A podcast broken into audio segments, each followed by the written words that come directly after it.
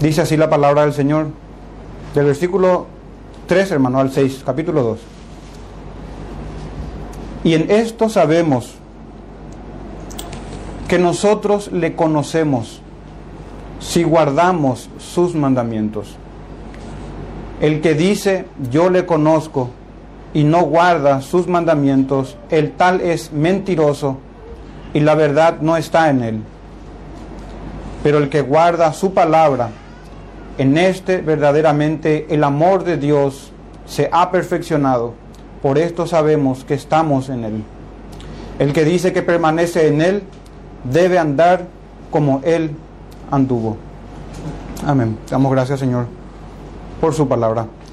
Hermanos, el sermón de hoy lleva este, este nombre, la obediencia, la marca indeleble de la fe. Vamos a mirar, hermanos, ¿Qué significa eso de conocer a Dios del versículo 3 que tenemos? En esto sabemos que nosotros le conocemos y guardamos sus mandamientos. Vamos a mirar entonces, hermanos, eso. La obediencia como una marca, como un distintivo, o como reza el título, la marca indeleble de la fe. Vamos a ver cómo es la obediencia a sus mandamientos esa es la evidencia y vamos a ver que la causa es el amor que se menciona en el versículo 5. Verdaderamente el amor de Dios se ha perfeccionado si es que guardamos su palabra. Vamos a mirar, vamos a ver qué tenemos, hermanos, en las escrituras con respecto a esos versículos. Entonces les repito, ¿qué estaremos viendo hoy? ¿El conocimiento de Dios? ¿O un verdadero conocimiento de Dios? La permanencia en ese conocimiento del Señor, que no es un conocimiento teórico, sino una comunión con el Señor. Una comunión con el Señor. Y tercer punto, hermanos, vamos a mirar también lo tocante al versículo número 4, que es el falso conocimiento de Dios o una falsa comunión con Dios. Les repito, hermanos, el conocimiento del Señor la permanencia en el conocimiento del Señor y un falso conocimiento del Señor. Eso vamos a estar, vamos a estar mirando. Les pido por favor que me acompañen. Pueden dejar ahí el señalador y quiero leer con ustedes para introducirnos en el tema de hoy, en el texto de hoy, Mateo capítulo 7, versículo 21 al versículo 23 y vamos a reflexionar brevemente a modo de introducción, hermanos de Mateo capítulo 7, versículo 21 al 23 tomo las palabras de un comentarista quien dijo que la fe que dice pero no hace es realmente incredulidad. La fe que dice pero que no hace es realmente incredulidad. Miren cómo hablaba nuestro bendito Señor Jesús en Mateo 7, versículo 21 al 23, dice el versículo 21, no todo el que dice Señor, Señor, entrará en el reino de los cielos, sino el que hace la voluntad de mi Padre que está en los cielos. Esta enseñanza, hermanos, que tenemos hoy no es una enseñanza nueva y viene desde los desde el inicio de la historia, desde las primeras páginas de las escrituras, que es lo que vamos a estar viendo. En este versículo 21 tenemos la advertencia de nuestro Señor. No todo el que me dice, a renglón seguido, sino el que hace esta fue la enseñanza, como siempre hermano les suelo decir, del Señor Jesús. Y son las enseñanzas que Cristo tiene para sus discípulos. Versículo 22, muchos me dirán en aquel día, Señor, Señor, no profetizamos en tu nombre y en tu nombre echamos fuera demonios y en tu nombre hicimos muchos milagros. Cualquiera que escucha esto, hermano, va a decir que indefectiblemente este es una persona que fue salvada por el Señor hicieron milagros, profetizaron en el nombre del Señor Jesús, echaron fuera demonios. Imagínense, hermanos, profecía y milagros que autentiquen esas profecías. Entonces, ¿qué pasó aquí? Entonces les declararé, dice en el versículo 23, y aquí está el problema, nunca os conocí. La característica de estos hombres, seguidamente dice el Señor, apartaos de mí, hacedores de maldad. Y ellos clamarán en aquel día, Señor, Señor, te conocemos. Nos conoces. Entonces este es el peligro, hermanos, para nosotros y para toda la para toda la cristiandad, todos aquellos que profesamos la fe. ¿Estamos realmente conociendo al Señor Jesucristo o somos conocidos por Él? Porque así está nuestro primer verso, hermano, del día de hoy en el versículo 3. Y en esto sabemos que nosotros le conocemos. Fíjense, y es si guardamos sus mandamientos. ¿De qué sirve profetizar, hacer milagros, expulsar demonios? Si no guardamos sus mandamientos. En Lucas 10, hermanos, cuando el Señor comisiona a los 70 discípulos a proclamar la verdad del Evangelio. En Lucas 20, porque estos se regocijaban porque los espíritus se les sujetaban a ellos, el Señor les dijo, pero no os regocijéis de que los espíritus se os sujetan, sino regocijaos de que vuestros nombres están escritos en los cielos. Imagínense, hermanos, 70 discípulos a quienes se les dio autoridad para ir y echar fuera demonios, profetizaban en su nombre, hacían milagros. Entonces, hermanos, el tema de suma importancia para nosotros en las palabras del apóstol Pablo del día de hoy. Nuestro primer punto, recuerden que eran el conocimiento del Señor. Y les propongo, hermanos, hacer lo siguiente. Fíjense en nuestro texto, tenemos versículo 3, versículo 4, versículo 5 y versículo 6, del 3 al 6.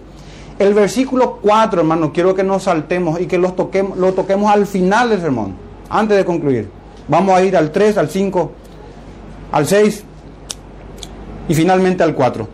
Porque yo quiero mostrar, hermanos, en, esta, en este momento ahora, el conocimiento de Dios y la permanencia en este conocimiento, en esta comunión con el Señor, para que examinemos nuestros caminos y que no nos ocurra, hermanos, esto. Señor, y empezamos a proclamar nosotros o a, enunciar las cosas que hicimos, que vivimos, pero que el Señor no nos diga, hermanos, nunca les conocí, hacedores de maldad. Así está nuestro versículo 3 y en esto sabemos que nosotros le conocemos si guardamos sus mandamientos. Y tenemos también, hermanos, que recordar algo para considerar el contexto recordar el incipiente gnosticismo. Recuerden que se estaba iniciando, hermano, estas doctrinas gnósticas. Ya hablamos bastante en los sermones anteriores sobre esto. En un dualismo que ellos enseñaban entre la materia y el espíritu o el alma. Que la materia es mala y el espíritu es bueno. Y que por lo tanto, incluso algunos entre sus muchas enseñanzas estaban de que los pecados quedan en el cuerpo Hoy se conoce también esa doctrina como antinomianismo, conduce al libertinaje y decían ellos no tenemos pecado, los pecados quedan en el cuerpo, entre muchas otras enseñanzas que ya mencionamos antes. En síntesis lo que quiero decirle hermano es que recordemos a los falsos maestros de aquellos tiempos. No solamente Juan escribió sobre los falsos maestros, también Judas y Santiago, hermano del Señor ambos, también Pablo en sus cartas, Pedro el apóstol, el Señor Jesús, los profetas del Antiguo Testamento. Entonces, hermanos, hay un tema importante aquí a considerar en el contexto y es las enseñanzas de los falsos profetas, los falsos profetas mismos.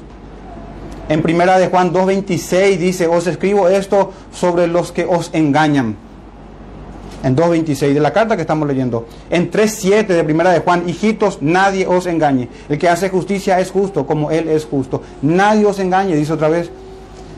En 4.1 de esta carta dice, amados, no creáis a todo espíritu, sino probad los espíritus si son de Dios, porque muchos falsos profetas han salido por el mundo.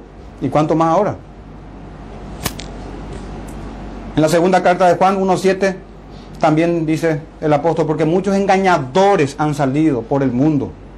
Entonces debemos de mantenernos, hermanos, en estas eh, advertencias apostólicas, en estas advertencias apostólicas, que no son, hermanos, doctrinas nuevas, como siempre les digo.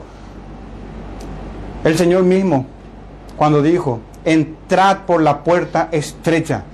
Esto está en Mateo 7, versículo 13 en adelante, porque ancha es la puerta y espacioso el camino que lleva a la perdición y muchos son los que entran por ella. Porque estrecha es la puerta y angosto es el camino que lleva a la vida. Y pocos, miren lo que dice aquí hermanos, son no solamente los que entran, los que la hallan. Pocos encuentran siquiera, hermanos, el camino. Versículo siguiente, guardados de los falsos profetas. Miren, hermanos, guardados de los falsos profetas. Que vienen a vosotros o a nosotros vestidos de ovejas, pero por dentro son lobos rapaces. Y en el versículo 16 de Mateo 7, por sus frutos los conoceréis. Dice de vuelta, por sus frutos. En esto sabemos, hermanos, sobre la fe nuestra y de los que tenemos enfrente. Por esto, por sus frutos los conoceréis. ¿Acaso se recogen uvas de los espinos o higos de los abrojos? Así, dice el Señor, todo buen árbol da buen fruto, pero el mal árbol malo da frutos malos. No puede el árbol, el buen árbol dar frutos malos frutos, perdón, ni el árbol malo dar buenos frutos. Y aquí está, hermanos, todo árbol que no da buen fruto, miren, hermanos, el juicio es por los frutos, las evidencias de la fe, no lo que decimos, sino lo que hacemos. Todo árbol que no da buen fruto es cortado y echado en el fuego. Así que, dice el Señor Jesús, y es para nuestra enseñanza, por sus frutos los conoceréis. La misma cosa que dice el apóstol Juan a nosotros en esta carta. Y en esto sabemos que nosotros les conocemos. Un autoexamen, hermanos. Y también poder detectar a los falsos profetas. Entonces aquí está la pregunta en este versículo 3. ¿Cómo sabemos si realmente conocemos al Señor? O si los maestros, pastores, líderes, predicadores, ¿cómo sabemos si ellos conocen al Señor? ¿Cómo sabe usted si conoce al Señor? ¿Puedo hacerle la pregunta? ¿Conoce a Cristo? Esta pregunta es importante, hermanos. El conocimiento de Dios es vida eterna. Recuerden, no estamos hablando de postulados teóricos. Para eso uno debe ir al seminario y ser salvo. No, no estamos hablando de eso. Estamos hablando de un conocimiento experiencial, de una experiencia con Dios Juan 17, 3, y esta es la vida eterna, que te conozcan a ti, el único Dios verdadero, y a Jesucristo, a quien has enviado, a nuestro Señor y Dios Jesús, el Hijo de Dios, y a nuestro Dios Padre. Esta es la vida eterna, hermanos, un conocimiento del Señor. Por eso es tan importante para nosotros meditar en este verso 3 y en esto sabemos que le conocemos. Si esta es la vida eterna, entonces ¿cómo puedo yo saber si realmente conozco al Señor? Hermanos, ¿se acuerdan? Lo que leímos recién al principio. Muchos dirán, ¿no profetizamos en tu nombre? ¿No hicimos milagros, echamos fuera demonios? Y yo propongo también estas preguntas esta pregunta para usted, hermano. ¿Acaso no profetizó por palabra de Jehová el profeta Madianita Balaam también? Ejemplo consumado de maldad y apostasía en el Nuevo Testamento. Este profeta Balaam, falso profeta, habló palabra del Señor y bendijo al pueblo de Israel. Y no podía decir otra cosa que no sea bendiciones al pueblo del Señor en ese momento.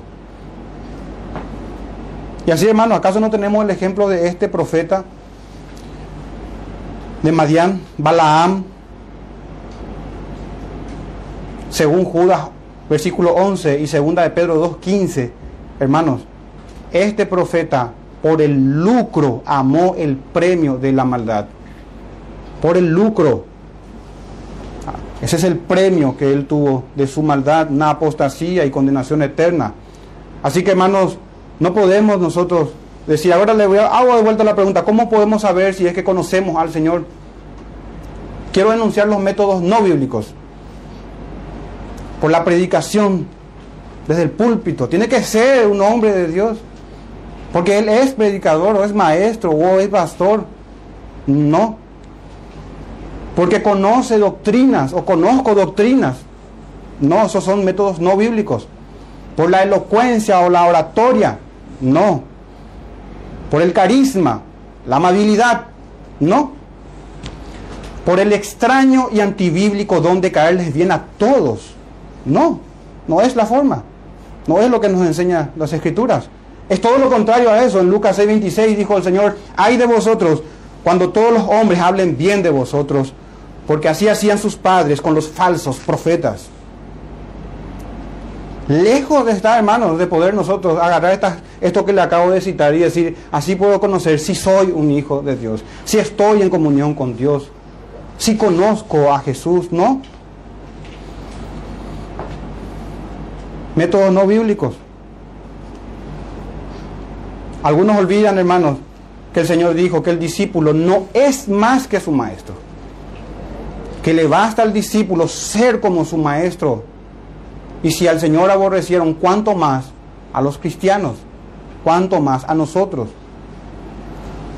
Formas no bíblicas de saber si es que le conocemos al Señor por la fama, por la capacidad de llenar estadios o locales o recintos más pequeños, tampoco por haber recorrido el mundo entero, visitar países, tener éxito en su ministerio, no. O estar de gira en gira o de conferencia en conferencia, no. Lastimosamente no.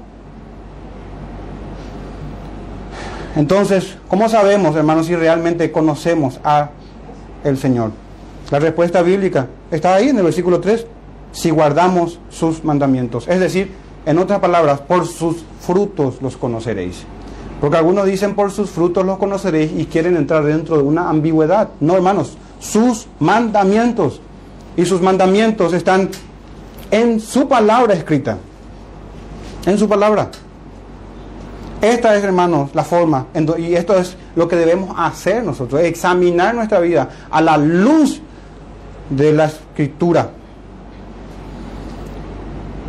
No estamos, hermanos, hermanos hablando de una salvación por obras sino de una salvación indefectiblemente, ineludiblemente, irrevocablemente, incuestionablemente para buenas obras. No es por obras, es para. Y el Señor salva eficazmente para buenas obras. Tenemos eso en Efesios 2.10.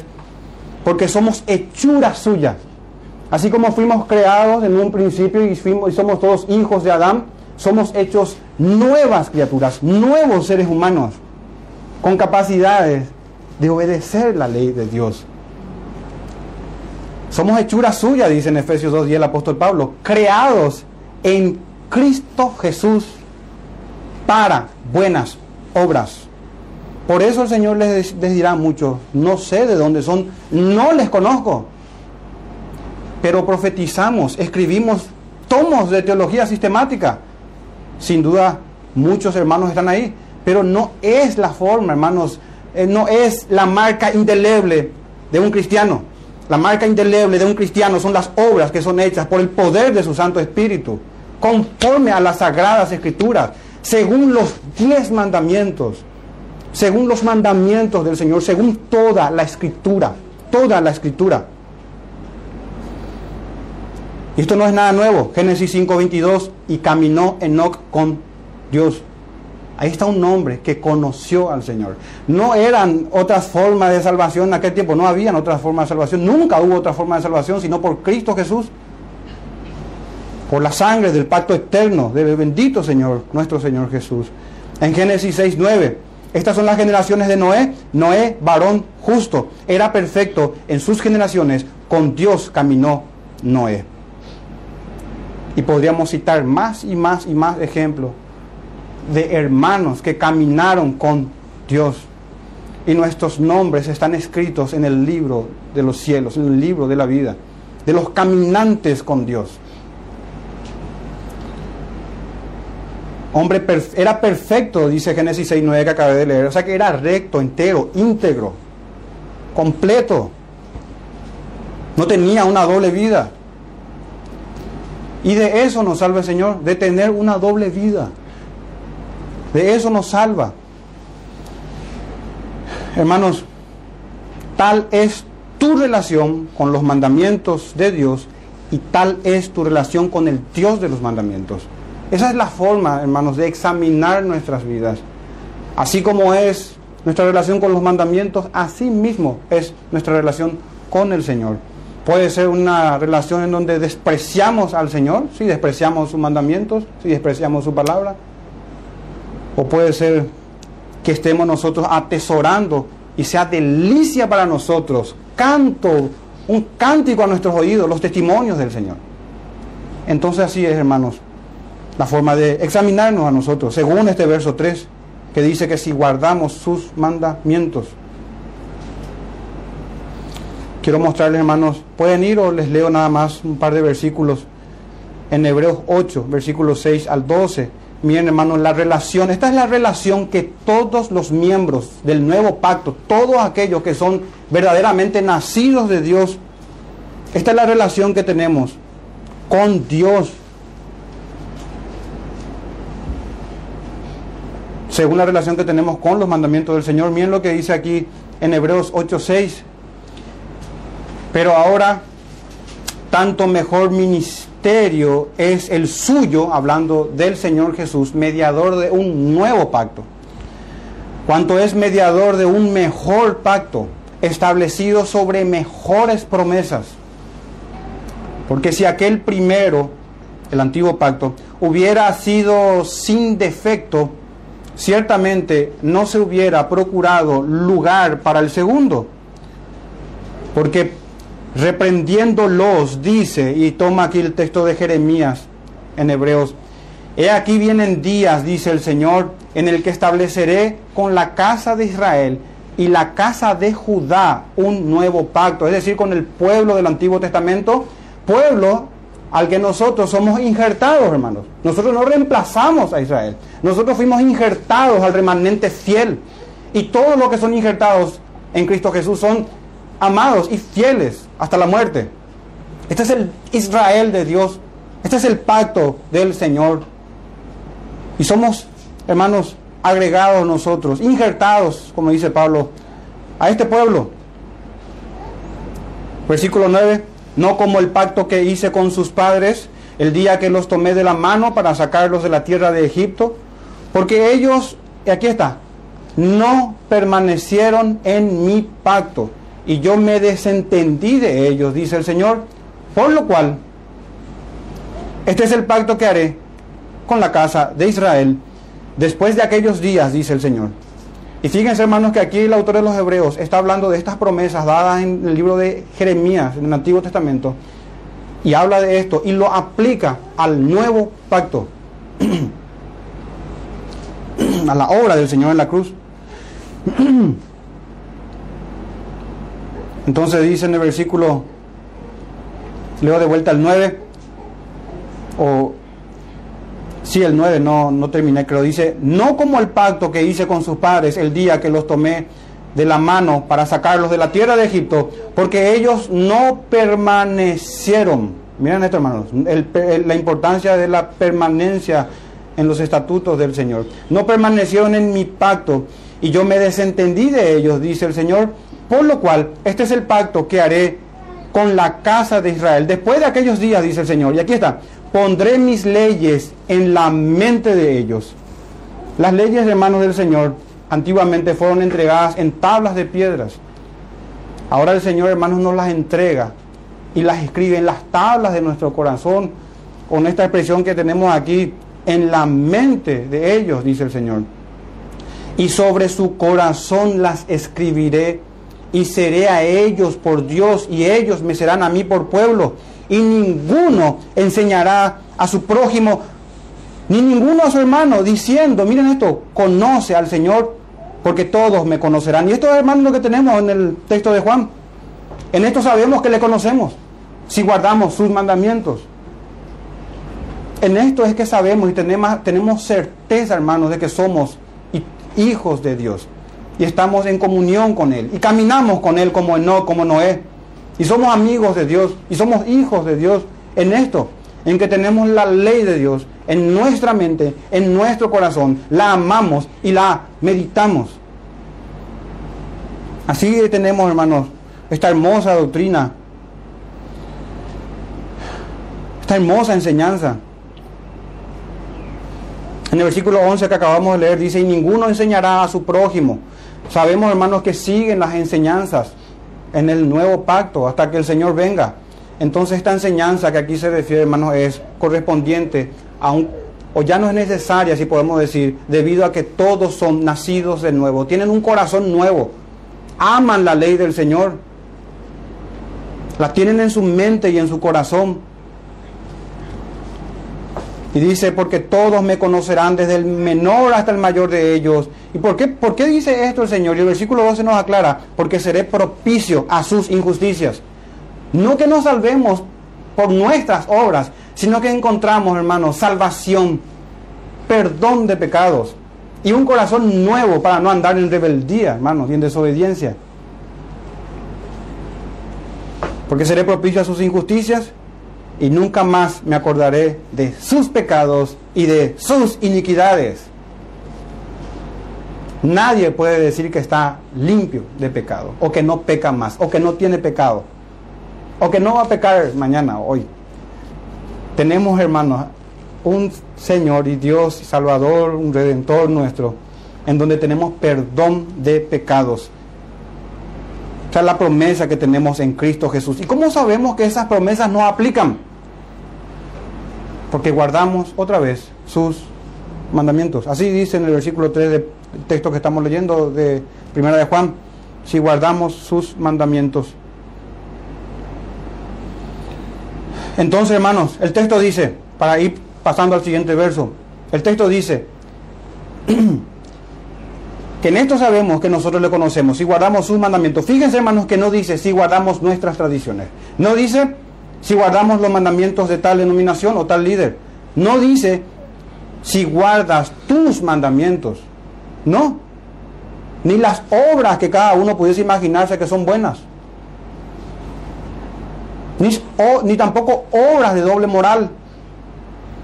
Por ejemplo, no honrar a los padres y después ir a visitar fin de semana hogar de ancianos. No disciplinar en el Señor a los hijos y luego ir y llevar pan dulce a orfanatos o cosas por el estilo. No. O no pegarse una borrachera y el día siguiente ir a hacer una obra de caridad. No. Ese es en el peor de los casos. Porque también tenemos una vida, o pudiésemos tener una vida moralista. Una vida según nuestros mandamientos. Las obras buenas no son aquellas obras que a nosotros nos parecen buenas. Hay que contrastarlas con los diez mandamientos. Con los diez mandamientos.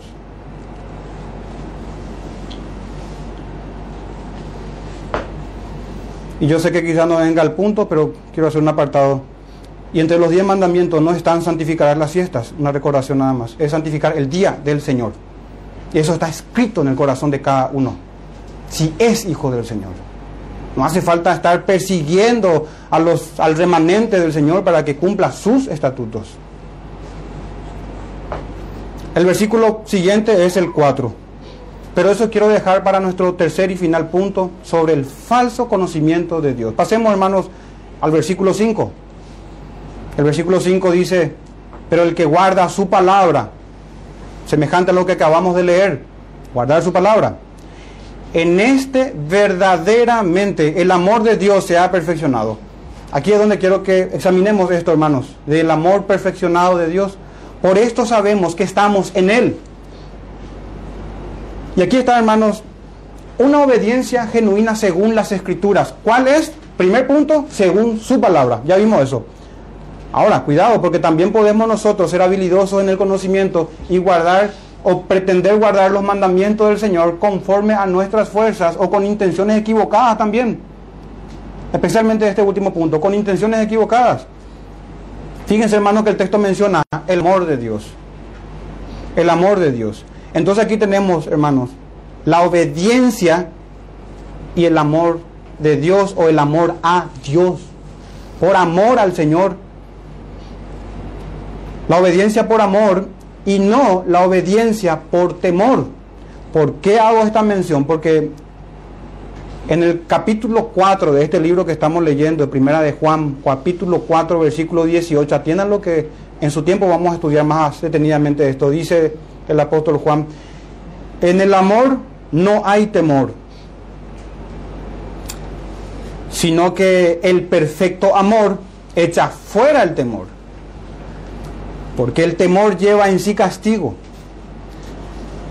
de donde el que teme no ha sido perfeccionado en el amor.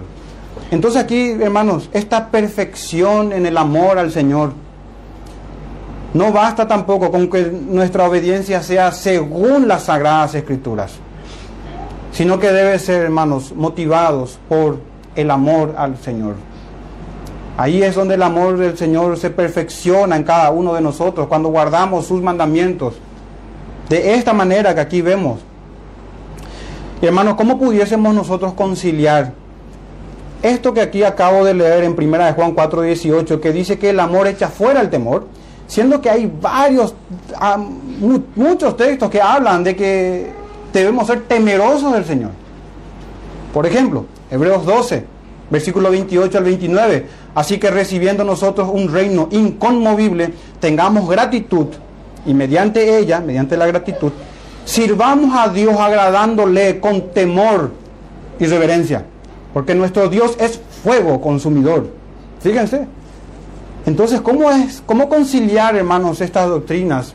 ¿O en qué sentido nos hablan? En la palabra del Señor estos el autor a los hebreos y el apóstol Juan. Y hermanos, de la concordancia de Strong he tomado esto. Con respecto a primera de Juan 4:18, en la palabra temor, hermanos, y viene del griego phobos, que significa alarma, susto o miedo. Es un temor, hermanos, por el miedo al castigo.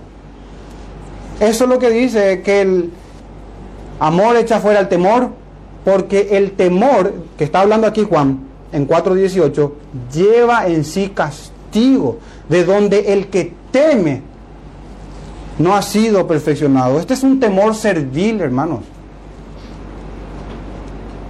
Un temor servil, no por amor, no por gratitud, no por reverencia, que es el significado del libro de, de Hebreos 12, 28. En ese sentido, hermanos, en, ese texto de Hebreos 12, temor significa precaución piadosa o religiosa, un temor reverente, un respeto al saber quién está enfrente nuestro o a quién estamos adorando. Entender sobre su santidad, su poder, su deidad, su justicia, su amor también. Y ahí, hermanos, tenemos una obediencia o esta obediencia que habla el apóstol Juan, esta fue la obediencia mencionada por Jesús mismo, por el Señor Jesús. Si me amáis, guardad mis mandamientos. Fíjense hermanos que hablamos o debemos pasar del dicho, como se suele decir, del dicho al hecho.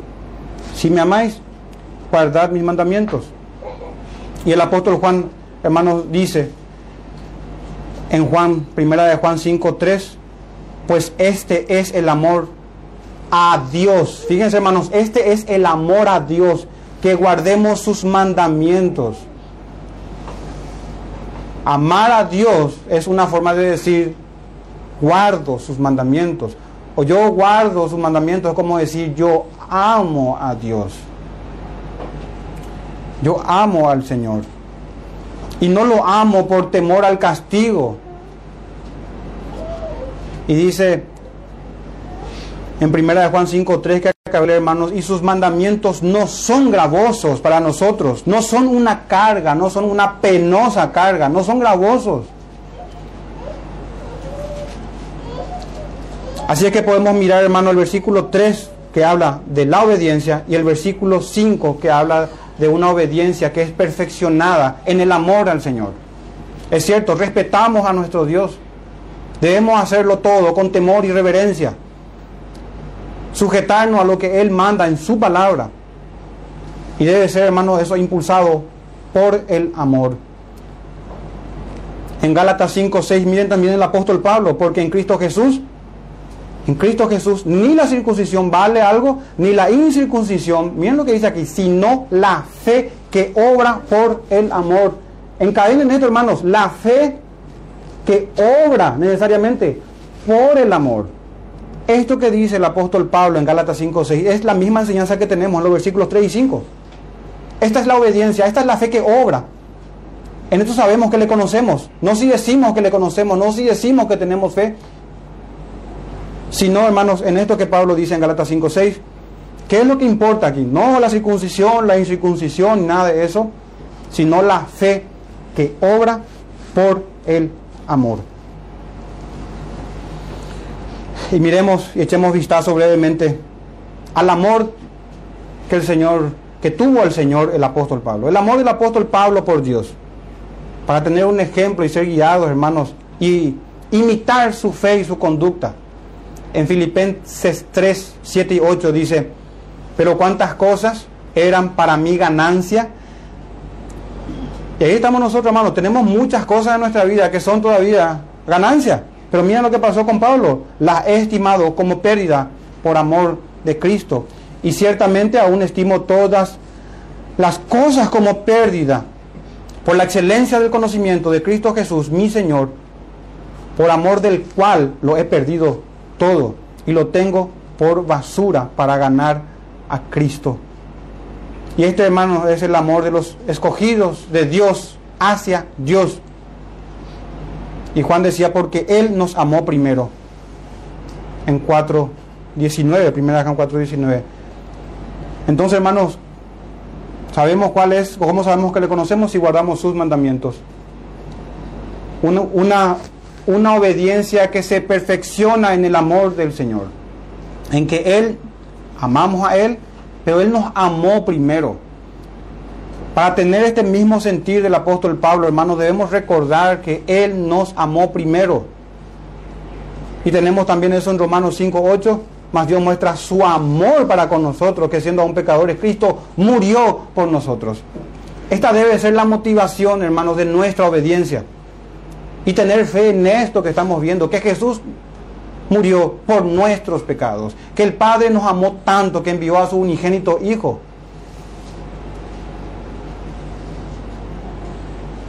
Este es, en esto, hermanos, es que debemos meditar y obedecer al Señor con gratitud por su obra de redención. No para ser salvos, sino porque el Señor nos salvó. En esto conocemos que lo amamos, que le amamos y que le en esto sabemos, perdón, que le conocemos si guardamos sus mandamientos. Y un mandamiento que obedece, hermano, como le dije, por el amor. Y quiero volver al apóstol Pablo, cuando él dice, hermanos, que el amor de Cristo nos constriñe. Está en 2 Corintios 5, 14. Constreñir, hermanos, significa que nos controla, nos convence, nos apodera, nos domina. El amor del Señor nos domina, nos controla, nos constriñe. Pensando esto, dice él, que si uno murió por todos, luego todos murieron la contrición, hermanos, es la causa de que alguien actúe en contra de su voluntad. Y la voluntad nuestra es modificada al meditar en el amor del Señor, en el amor de Dios. Cuando más meditamos en la obra redentora de nuestro Señor, y no solamente en, en su redención, sino en su creación y en que nos sostiene todos los días, nos da alimento, vestimenta, una familia, techo. Y cuanto más sus obras de redención, hermanos. ¿Y quién nos separará? Preguntaba Pablo. ¿Quién nos separará de ese amor? Con ese amor debemos, hermanos, obedecer. ¿Quién nos separará del amor de Cristo? Se pregunta Pablo en Romanos, 5, Romanos 8. Tribulación, angustia, persecución, hambre, desnudez, peligro, espada. En Romanos 8:38 dice, por lo cual estoy seguro que ni la muerte, ni la vida, ni ángeles, ni principados, ni potestades, ni lo presente, ni lo porvenir, ni lo alto, ni lo profundo, ni ninguna otra cosa creada nos podrá separar del amor de Dios, que es en Cristo Jesús, Señor nuestro. Pasemos, hermanos, a nuestro verso 6 Repasando brevemente lo que vimos. ¿Cómo sabemos, hermanos, si conocemos al Señor? Obediencia a sus mandamientos. Y una obediencia, hermanos, que emana del amor del Señor. No un amor servil, no un temor servil, perdón. Un temor reverente, ¿sí? Que también es producto del amor. Nuestro segundo punto, hermanos, es con respecto al versículo 6, la permanencia en ese conocimiento del Señor. Y recuerdo, les recuerdo otra vez, no un conocimiento teórico, un andar con Dios. Permanecer en esto, hermanos, en andar con el Señor, del versículo 6, el que dice que permanece en Él, en Jesús, debe andar como Él anduvo. Así como anduvo el Señor hasta el día de su crucifixión, así debemos andar, hermanos, si permanecemos en Él. Obviamente nadie puede vivir de manera impecable como nuestro Señor Jesús. Entonces, uno pudiese preguntarse, ¿cómo entonces hay que andar? ¿O cómo anduvo Jesús en ese sentido para nosotros? En Juan 6:38, hermanos, creo que tenemos respuesta. Dice, porque he descendido del cielo no para hacer mi voluntad, sino la voluntad del que me envió.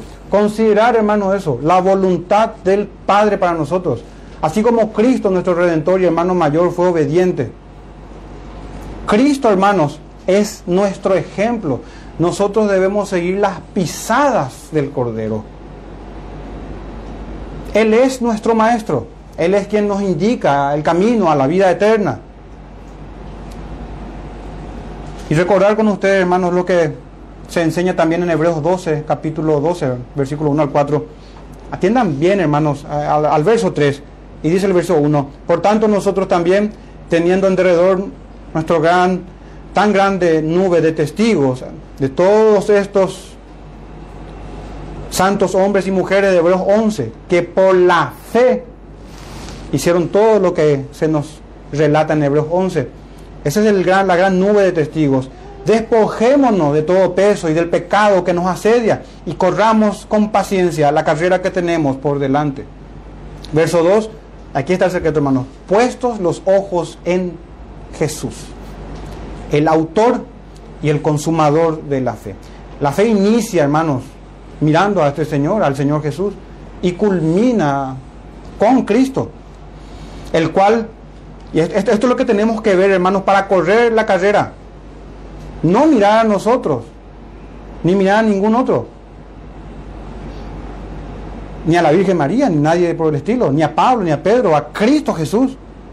Puestos los ojos en Jesús, el autor y consumador de la fe, el cual por el gozo puesto delante de él sufrió la cruz. Así, hermanos, nosotros, así también nosotros, hermanos, debemos ir y correr la carrera hasta el padecimiento si fuese necesario, mirando la gloria y la inmortalidad gloriosa que tenemos con Él. Dice que puesto por el gozo puesto delante de él sufrió la cruz, menospreciando el oprobio, y se sentó a la diestra del trono de Dios.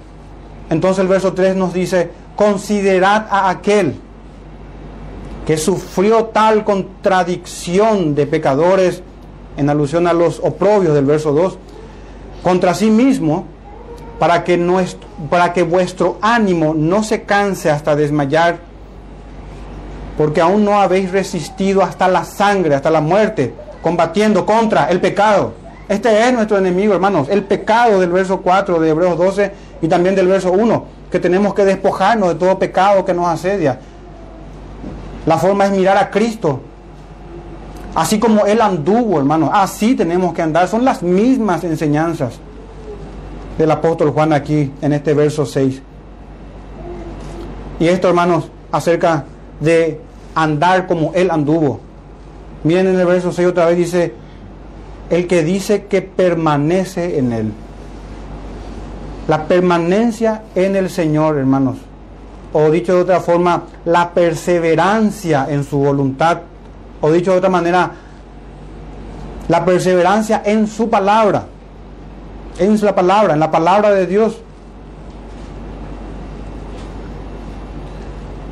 Para eso tenemos, hermanos, la enseñanza del Señor. En Juan 8:31 dice, Jesús dijo a los judíos que habían creído en Él, si vosotros permaneciereis en mi palabra, seréis verdaderamente mis discípulos. ¿Cómo se distingue a un verdadero discípulo del Señor? El Señor no tiene, hermanos, discípulos verdaderos apóstatas. Apostatan aquellos que no son de Dios. Tenemos el ejemplo de Judas, uno que apostata, que realmente nunca, hermanos, estuvo en comunión con Dios. Y tenemos en contraste el ejemplo de Pedro, quien negó al Señor. Se apartó de la fe, cualquiera diría, este es un apóstata. Pero regresó, hermanos, compungido, dolido por su pecado. Ni siquiera tardó tanto tiempo para dolerse de lo que hizo. Entonces aquí tenemos, hermanos, el verdadero estándar cristiano de la permanencia. Nosotros no somos quienes para alterar el orden que el Señor da o las clases que nuestro Maestro brinda a sus discípulos. Él es el Señor, Él es el que se reserva la admisión de quien Él quiere. Pero sus estándares, hermanos, no cambia, su mandamiento es inmutable. Y la verdad también permanece para siempre. Y él dijo en Juan 8:31 que acabé de leer, que si permaneciésemos en su palabra, seríamos verdaderamente sus discípulos. Hermanos, una parábola bien conocida por nosotros es la parábola del sembrador, que están en los evangelios. Me llama la atención el relato que está en el evangelio de Lucas, Atiendan bien este verso, hermanos. Agudicemos bien el oído. En Lucas 8:15, miren esto. Mas la que cayó en buena tierra, estos son los que con buen corazón, con corazón bueno y recto, perdón, corazón bueno y recto, miren esto, retienen la palabra oída. No son olvidadores, oidores olvidadizos, hay un corazón recto y bueno. Eso es producto del Señor quien nos amó primero a nosotros. Es una obra soberana del Espíritu Santo. El Señor obra en corazones compungidos, hermanos. No en corazones que escuchan esta verdad y se enaltecen o se enorgullecen o altivamente reaccionan delante del Señor. No. Aquellos que dicen, ¿qué puedo hacer entonces para ser salvo? Aquellos que se postan de rodillas al ver, hermano, que tenemos un corazón malo, inclinado a la maldad. Y el Señor obra, hermano, en estos corazones. Y dice que hay un corazón bueno y recto. Porque el labrador de la tierra, recordemos las enseñanzas del sembrador, es el Señor mismo. Y miren, hermano, cuando la palabra, que es la semilla, cae en un corazón bueno y recto, dice que retienen la palabra oída y dan fruto. Y esta palabra, con perseverancia. en eso conocemos, hermanos, a los verdaderos discípulos. Si permanecen en las enseñanzas apostólicas. ¿Por qué Roma y otras sectas no son la iglesia? Porque no permanecieron en la verdad, hermanos. Esto se puede aplicar de manera congregacional, institucional o también de manera personal y privada. Entonces ahí está, hermanos, la perseverancia, la permanencia en Él, andar en sus estatutos. Esto es el distintivo de la fe, hermanos. Estas tres cosas que acabamos de ver, la obediencia, el amor, la perseverancia. Una obra de Dios para su gloria solamente. No está de más, hermanos, recordar que para permanecer en Él debemos aborrecer lo que Él aborrece y amar lo que Él ama. Así como se mencionaba esta mañana, fue el Señor mismo quien dijo que los hombres amaron más las tinieblas, porque sus obras eran malas. Estos son los hacedores de maldad. Pero ¿qué pasa? Dentro de los hacedores de maldad, muchos profesan la fe, muchos dicen, pero no hacen. Muchos dicen, pero no hacen. Y antes de ir a nuestro último punto, hermanos, que fue el verso 4 que dejamos para examinar ahora, antes de cerrar. Quiero que nos gocemos, hermanos, en Jeremías 32. Fíjense, hermanos, cómo la perseverancia es un distintivo de ser hechos hijos del Señor. Jeremías 32.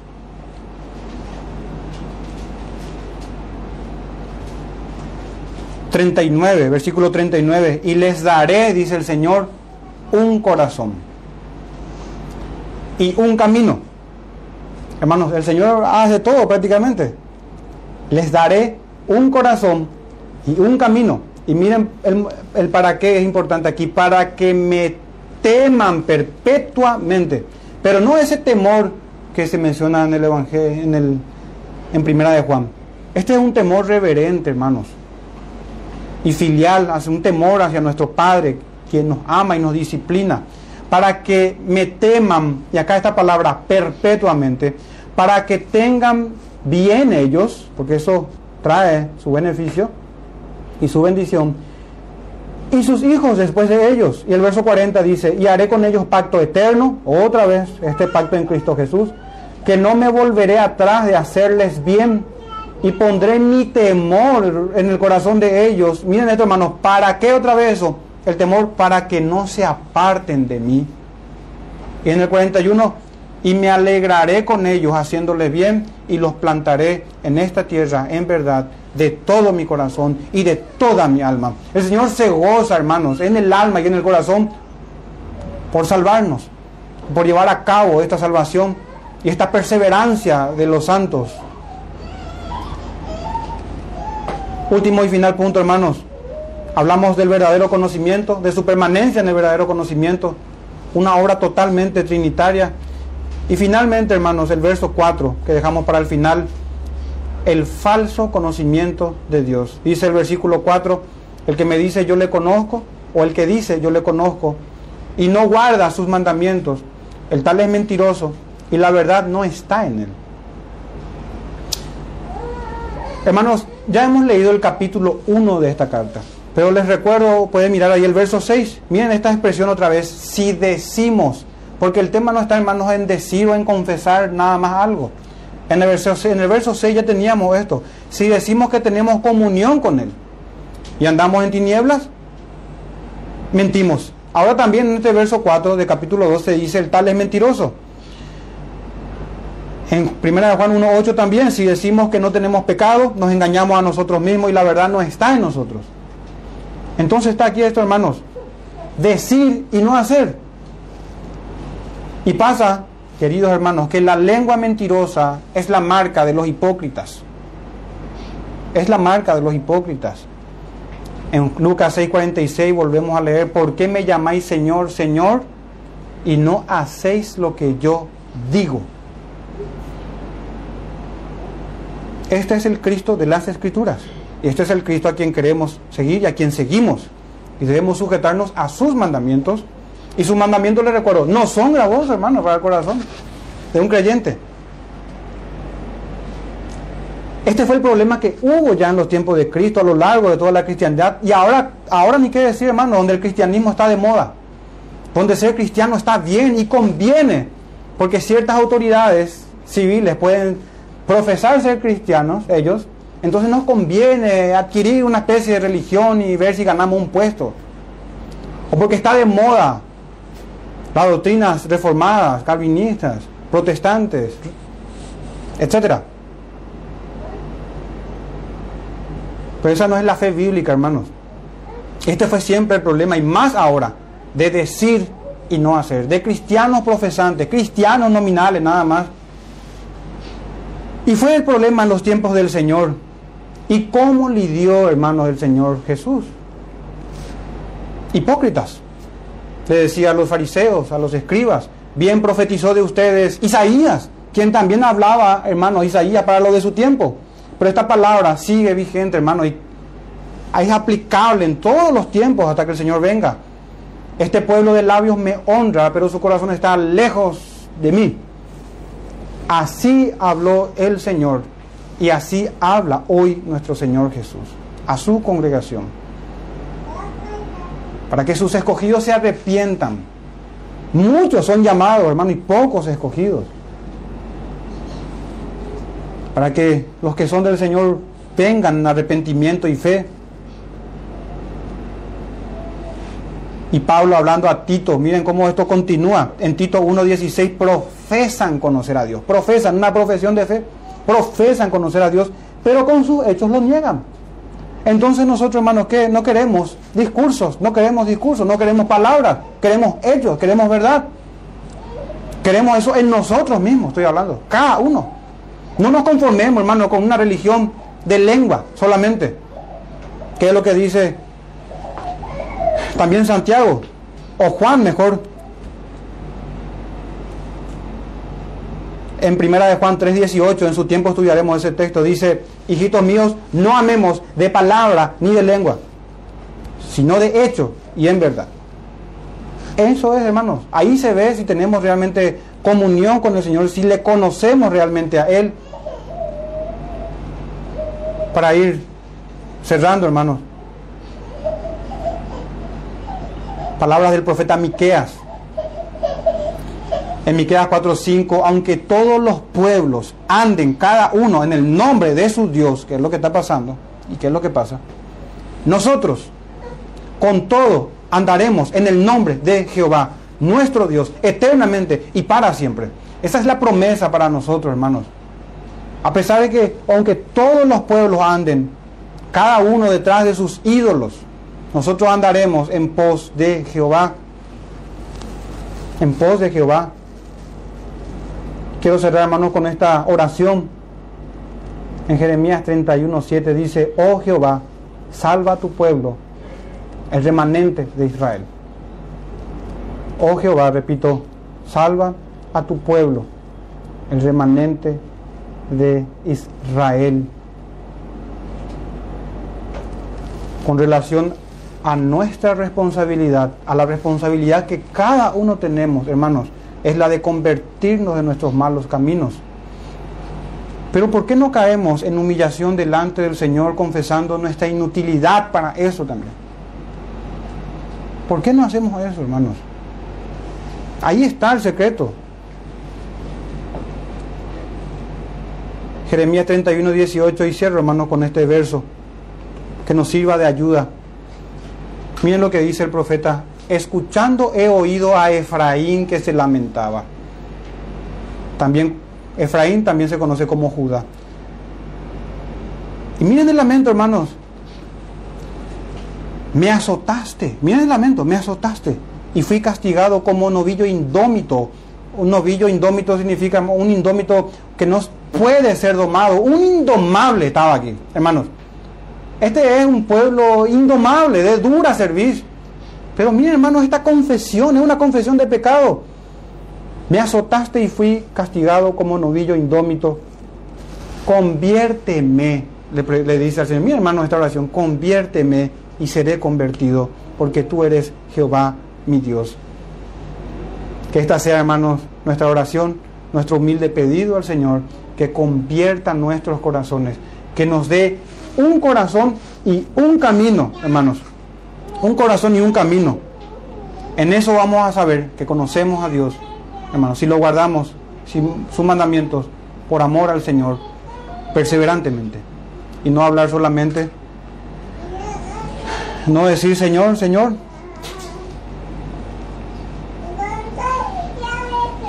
No profesar solamente conocer a Dios y negarlo con los hechos, hermanos. Que el Señor nos bendiga en esta tarde.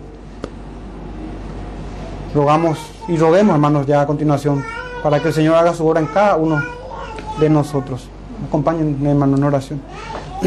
Padre nuestro, te damos, Señor, gracias otra vez por tu palabra, Señor. Te pedimos, Señor, humildemente que nos salves de nuestros pecados. Sálvanos, Señor, de nuestra misma maldad. Sálvanos, Señor, del poder que el pecado tiene en nosotros. Sálvanos, Señor, de la pena del pecado, del juicio eterno, Señor. Te pedimos, por favor, Señor, que tengas misericordia de cada uno de nosotros, que nos concedas corazones que se gocen en tus testimonios, que estemos dispuestos, Señor, a dejar todo por, por ti y por nuestro bendito Salvador, tu Hijo Jesús. En el nombre de Él te oramos, Padre, y te pedimos. Amén.